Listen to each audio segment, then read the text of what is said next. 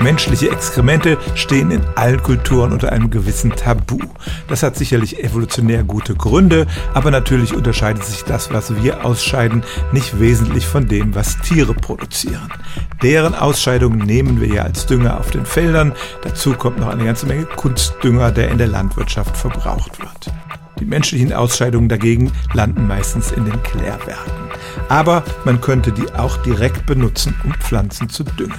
Und zwar nicht, indem man sie direkt aufs Feld wirft, sondern indem man sie zu Dünger verarbeitet, der etwas angenehmer in der Handhabung ist.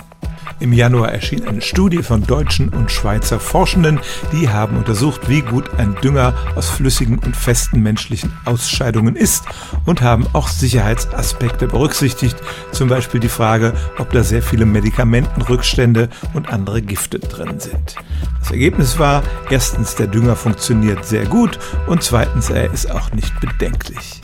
Es kann also durchaus sinnvoll sein, die menschlichen Ausscheidungen zu sammeln und zu Dünger zu verarbeiten. Das hat Umweltvorteile und ist vielleicht auch eine Alternative in Ländern, die sich keinen teuren Kunstdünger leisten können.